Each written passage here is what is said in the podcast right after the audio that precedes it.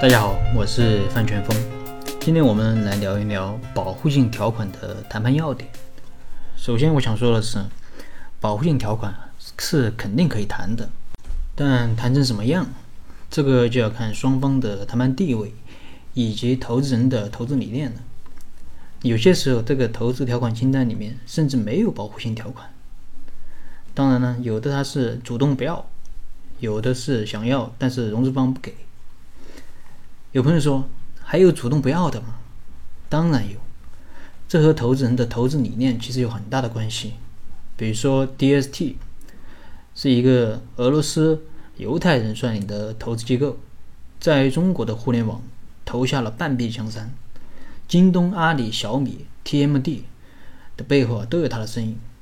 他们的投资理念就是不要求任何人影响被投资公司的重大决策的权利，不要求公司的董事会席位，且不要求一票否决权。有兴趣的可以去了解一下这家公司，这家公司还是挺传奇的。所以我想说的是，保护性条款是绝对可以谈的。当然，谈成什么样啊，这更多的还是取决于投融资双方的一个谈判地位以及投资人的投资理念。那么，如果要谈的话，一般谈什么呢？首先，第一点是一票否决权的内容，除了几个比较核心的不好谈之外，其他的基本上还是比较好谈的。那么，什么是核心的呢？核心的有什么呢？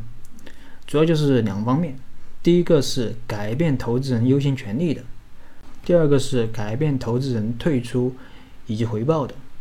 因为这两方面是投资人的根本利益所在。对于这些不好谈的那种，有没有什么变通的做法呢？当然有，就是设置一些阶段性的目标，约定当公司达成这些目标时，保护性条款就有失效。当然也可以约定一定的时间，比如说两年、三年。这是第一点。第二点，尽可能做到不同轮次的投资人的保护性条款内容基本一致，因为在公司发展的过程中。可能会有几轮投资，那几轮融资，而后面的投资人往往会要求获得比前一轮投资人更多的保护性条款。为什么呢？因为往往后轮投资人他的估价更高，所以他想要求的权利肯定也就更多。那如果每轮都是这样，到后来的投资人啊，他的保护性条款内容就会越来越多，这会导致一个问题，就是今后每一次。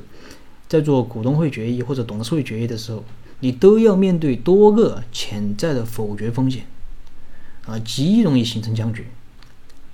所以啊，就尽可能的做到不同轮次的投资人，他的保护性条款内容差不多。第三，就是设置一个投票比例，比如说有多个投资人的时候，我们可以约定，当公司要进行保护性条款中的事项时。需要获得超过百分之多少的投资人的投票权通过才行。那么这个比例越低，对融资方就越有利，也就是对创始人越有利。怎么去理解呢？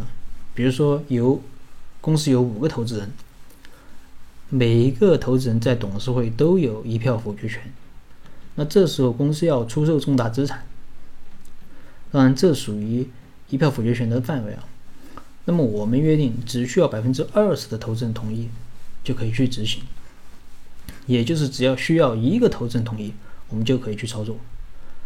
但如果我们约定需要百分之五十的投资人同意，那就需要三个投资人同意才能执行。所以这个比例越低，对融资方越有利。那么以上就是啊保护性条款常见的一些谈判的要点。